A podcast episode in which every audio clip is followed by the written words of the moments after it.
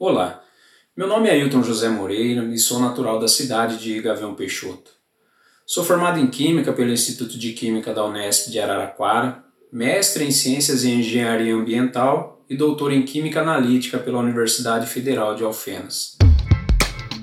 CDMF Pesquisa, um dropcast sobre as pesquisas desenvolvidas no Centro de Desenvolvimento de Materiais Funcionais, na voz dos próprios pesquisadores.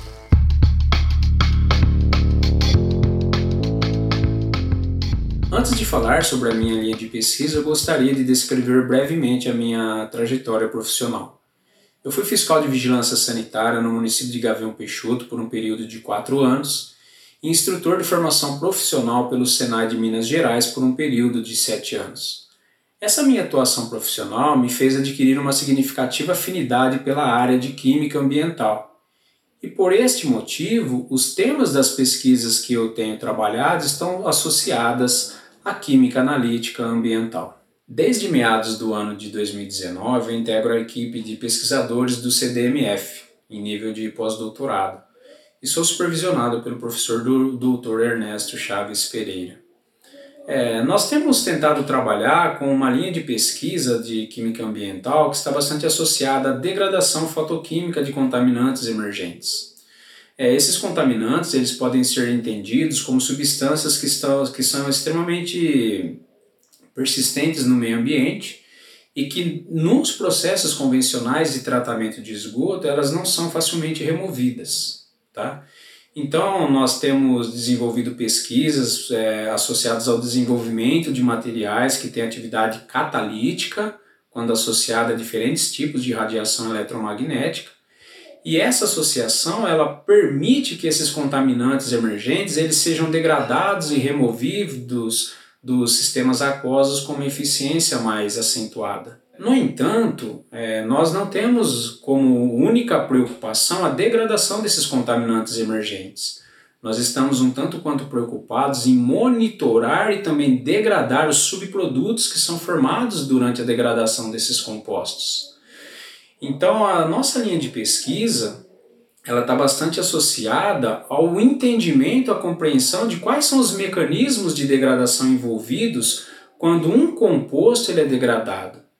Então, falando especificamente da fluoxetina, que foi um dos fármacos que eu trabalhei bastante durante o meu doutorado, nós conseguimos detalhar com utilizando técnicas analíticas bastante sofisticadas que os mecanismos de degradação desse fármaco eles são variados e são influenciados por diferentes processos.